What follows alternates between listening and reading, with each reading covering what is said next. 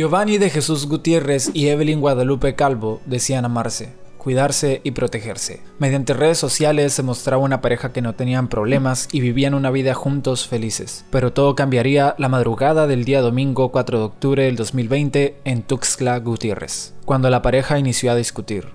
El motivo de la discusión aún no se sabe, sin embargo, se habla de que la discusión fue aumentando de nivel, Primero estaban hablando normalmente, después iniciaron a alzar la voz y posteriormente se escucharon los gritos. La pareja se encontraba en el primer piso y la madre de Giovanni se encontraba en otra habitación. Aunque ella escuchó los gritos de su hijo, creyó que era una pelea normal, de dos jóvenes que están juntos y que tienen diferencias. Todo cambiaría cuando los gritos cesaron y su hijo en lugar de discutir empezó a pedir auxilio. Decidió bajar y ver qué sucedía con ambos jóvenes.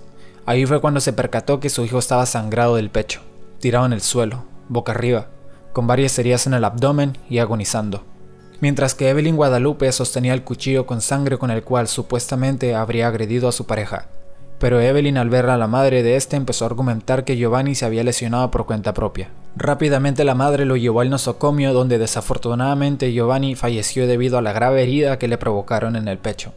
Por otra parte, Evelyn sería detenida debido a que estaba bajo los efectos de alguna droga pero no se habla sobre su implicación en el fallecimiento de su novio. Cabe mencionar que las redes sociales están revolucionando bajo el hashtag Justicia para Giovanni debido a que se habla de que la joven Evelyn quedaría libre debido a las influencias familiares, ya que ella es sobrina del rector de la Unicach, José Rodolfo Calvo, y se está hablando de una teoría que la familia Calvo estaría manejando, ya que ellos están argumentando que Giovanni se suicidó clavándose el cuchillo y que la madre del joven la vio con el cuchillo en la mano debido a que quería salvar a su novio. La familia del ahora fallecido pidió que la presunta responsable sea investigada conforme derecho, pues afirmó que la Fiscalía General del Estado pretende manejar el caso como un suicidio, que es la teoría que están manejando la familia de la supuesta asesina.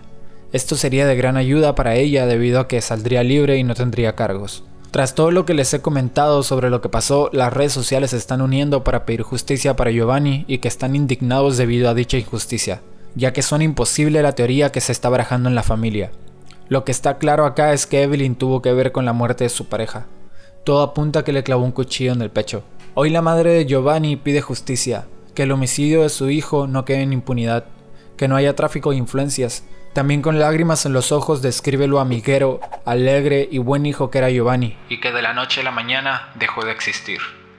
De acuerdo a la última información proporcionada por las autoridades, la imputada ya se encuentra detenida y fue presentada ante las autoridades correspondientes en donde enfrentará un proceso penal por el delito de homicidio calificado. Hay que recordar que ella está manejando la carta de suicidio y que aparte de esto es sobrina del rector de la universidad. Los internautas exigen que no se pase por alto la justicia en este caso y que el dinero y las influencias no tomen protagonismo en esto, permitiendo que la joven salga libre.